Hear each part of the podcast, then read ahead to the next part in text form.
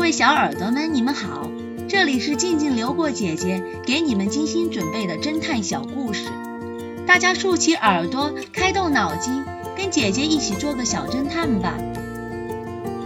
小侦探系列四十六，作案时间。霍尔太太是一位富翁的遗孀，两年前她的丈夫在一场车祸中去世。留给霍尔太太一大笔遗产。霍尔太太没有子女，只有她的外甥会常常来探望她。好在她的身体很健康，也就没有请保姆。但在不久前，这位老人突然遭到了袭击，被邻居及时发现并送往医院治疗。现在虽已脱离了生命危险，但仍处于昏迷状态。警察局长邀请 X 神探协助调查该案件。他们来到霍尔太太的病房中，发现他的外甥密尔顿早已赶来了。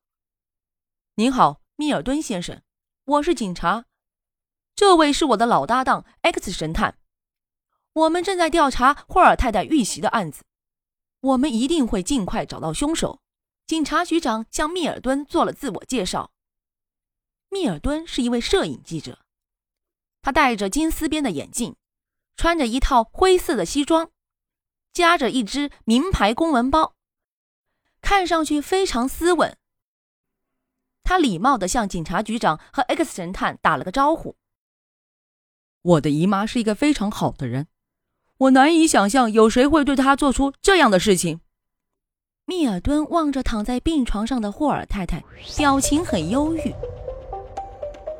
X 神探仔细地观察着密尔顿，他问道：“现在的情况是这样的，现场没有霍尔太太挣扎的痕迹，而且凶手作案时没有惊动到邻居，所以我们认为凶手应该是霍尔太太的熟人。米尔顿先生，你知道哪些人和霍尔太太的关系比较亲密吗？”“嗯，事实上，我的姨妈人缘不错。”经常有人邀请他去家里做客，但要说最熟的人嘛，密尔顿稍作停顿，笑了笑说道：“那肯定是我喽，神探，您是在怀疑我吗？”警察局长连忙解释道：“密尔顿先生，不要误会，我们要考虑到所有的情况，以求查出真相。毕竟您有很大的作案动机，因为您是霍尔太太唯一的继承人。”密尔顿马上说道：“警察先生，请原谅我冒昧的打断您的话。虽然我有作案动机，但我并没有作案时间啊。”密尔顿胸有成竹地打开了公文包，从里面掏出了一张照片，递给了警察局长：“请您看一下这张照片。凶手作案的时间是在昨天上午九点钟。当时我正在海滨公园摄影，巧得很。”我还在公园的钟楼前，让人给我拍了一张照片。您看这张照片上，钟楼指示的时间不正是九点钟吗？所以我不可能有分身术，同时去谋害姨妈吧？警察局长仔细地看了看照片，照片上的密尔顿身着西装，站在钟楼前，西装右排的扣子闪闪发光。钟楼上的时钟只有刻度。没有数字，指示的时间的的确确是九点整。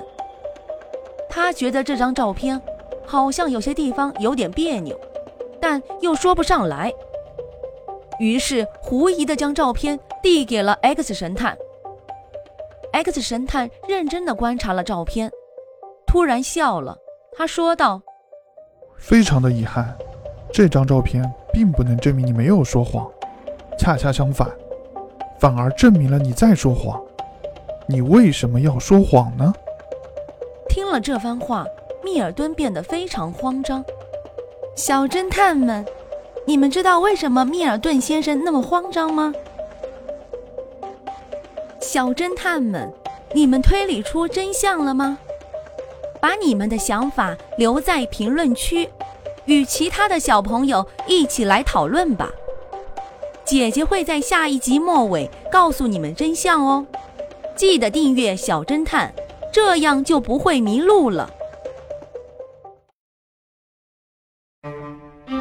顶楼的枪声，这个故事的真相是：开枪射击时，火药的颗粒会残留在射击者的手上和袖口。